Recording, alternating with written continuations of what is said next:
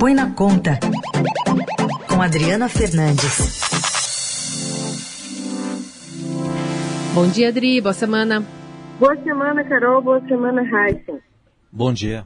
A aceleração da alta de preços está pondo o Banco Central numa situação difícil, né, Adri? Com certeza. Aqui em Brasília, a temperatura está esquentada por conta da troca de ministros da saúde, do ministro da Saúde, mas também para o Banco Central é uma semana muito difícil, porque tem a reunião do Comitê de Política Monetária, que decide os rumos da taxa Selic, que são os juros básicos da economia brasileira, mas num momento complicado. Complicado por quê, Carol? Complicado porque a, a, a inflação está acelerando num ambiente de desaceleração da atividade econômica, de queda do PIB, do Produto Interno Bruto. Isso é uma, é uma anomalia, né?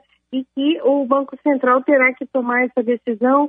Os agentes econômicos esperam uma alta de 0,50, 0,50, né? Os juros, eu lembro, estão em 2%, o patamar mais baixo é, da, da história. Bom, diante dessa situação, né, tem aí a, os preços subindo. Se for seguir a cartilha, vai subir os juros, mas a gente está em meio a uma crise também, né, é, provocada pela pandemia. Como é que fica a situação, Adri? Esse é o dilema, né? Mas os economistas e o próprio é, o, o, próprio governo já na equipe econômica já há uma avaliação de que vai ter essa alta de juros, sobretudo porque é, tem que é, para, para de olho já na inflação também de 2022. O que está acontecendo com a inflação é um produto de três fatores, Heisen. De um lado, teve uma enorme alta dos preços das commodities, que são é, alimentos, produtos metálicos, na, no mercado internacional. Essas commodities subiram em torno de 30%. Isso não tem nada a ver com o Brasil, está relacionado ao ambiente internacional e tem um segundo choque, é, que tem a ver com o câmbio. A nossa moeda se desvalorizou muito, cerca de 35% a 40%, o que se somou a essa pressão das commodities, que em reais subiram cerca de 70% desde junho do ano passado.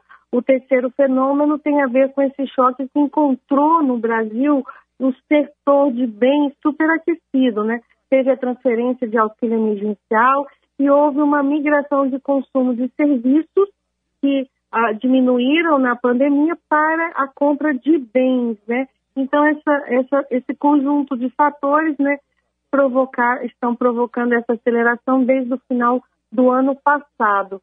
Além disso, as, as incertezas, eu lembro que na semana passada, por conta da PEC emergencial da votação, de manobras que estavam tentando é, ocorrendo, é, a, o dólar chegou, se aproximou a seis reais. Adri, para quem está nos ouvindo e não conseguiu fazer ainda a, a correlação, o que, que, pode mudar na vida do brasileiro se aumentar, por exemplo, a taxa de juros? Se aumentar a taxa de juros, vai ficar principalmente mais, é, mais caros os empréstimos, o crédito, né? Os bancos eles vão ser mais, é, mais restritivos e também por outro lado, há uma expectativa de uma, uma, uma, um controle aí da, da inflação, dessa aceleração, barrar essa aceleração, que em 12 meses, Carol, pode já chegar a, a, a 7%, né, bem acima uh, do, dos 2% que a gente estava vindo lá no início do ano passado. Então, é um cenário difícil, porque subiu os juros né, com a economia. Uh, esfriando, com a economia entrando em recessão técnica, como muitos especialistas estão apontando para o segundo semestre, né? O que é recessão técnica? São dois semestres de queda do PIB e, e a expectativa é que isso ocorra já no segundo trimestre deste ano, ou seja, primeiro e segundo trimestres com queda. Então, um cenário muito desfavorável, mas a aposta nesse momento aqui na reunião do dia 16 e 17, né, com o anúncio no dia 17, o Banco Central vai anunciar essa alta uh, da Selic nesse ambiente. E alguns economistas já apontam o cenário de estagnação, que é inflação com crescimento baixo. um, um, um cenário complicadíssimo, Carol e Raíssa. Então, se não aumentar a Selic, a inflação pode subir mais. Se aumentar, também aumenta o risco do o custo do crédito, e isso é ruim porque muita gente está é, lançando mão dessa alternativa em momentos difíceis. E além de tudo, tem essa, essa inflação alta que está expondo um desconforto para o presidente Bolsonaro também. Você fala disso numa reportagem hoje, né?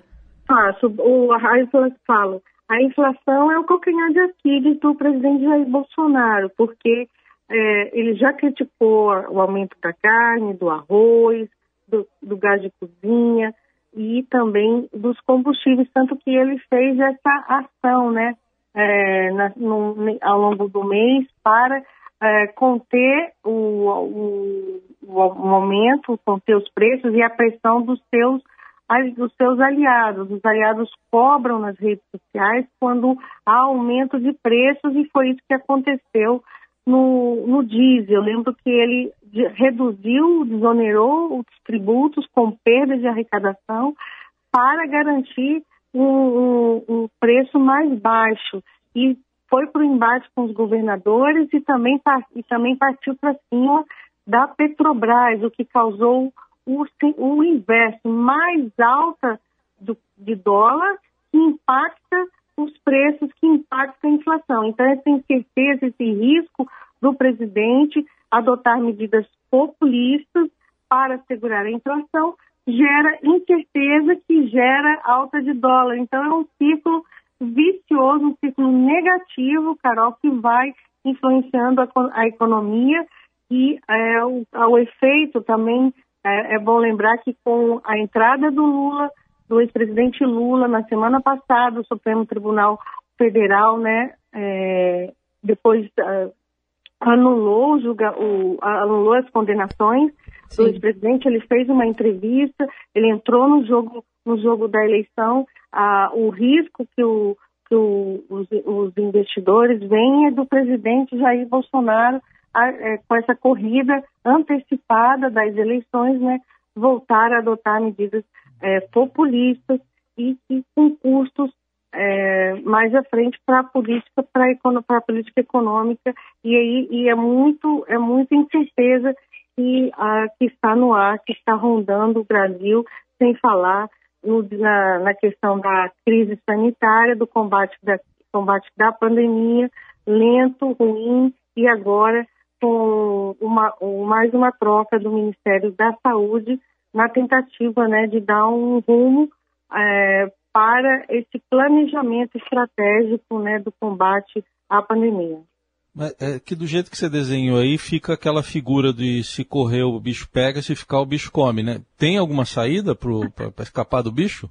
Olha, o, você definiu a melhor, a melhor definição que eu, que eu escutei sobre essa situação. A, a, o, a saída, Heisen, é ter uma política clara, né? Vamos fazer isso, vamos combater a saúde, vamos combater a pandemia com vacinas, organizar, uh, é, organizar bem esse planejamento e do lado da economia uma definição também clara de qual é a estratégia daqui para frente para evitar, né, o, o, o, evitar o impacto é, da, da crise na economia, como também é, junto o que traz incerteza para o mercado a questão da responsabilidade fiscal, é, questão do controle das contas públicas, que é o que o mercado está cobrando e que, a, e que fez nas últimas semanas né, elevar a, o dólar,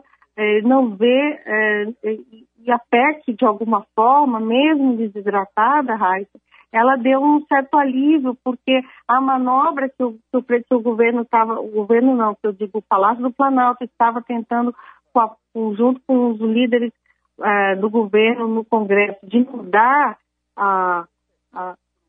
o teto de gastos, que é a regra que limita o crescimento das despesas à inflação, é, lembra, você vai lembrar que tentaram é, tirar o programa Bolsa Família do teto que causou essa escapada aí do, do dólar, chegando próximo a seis reais, como eu falei há pouco.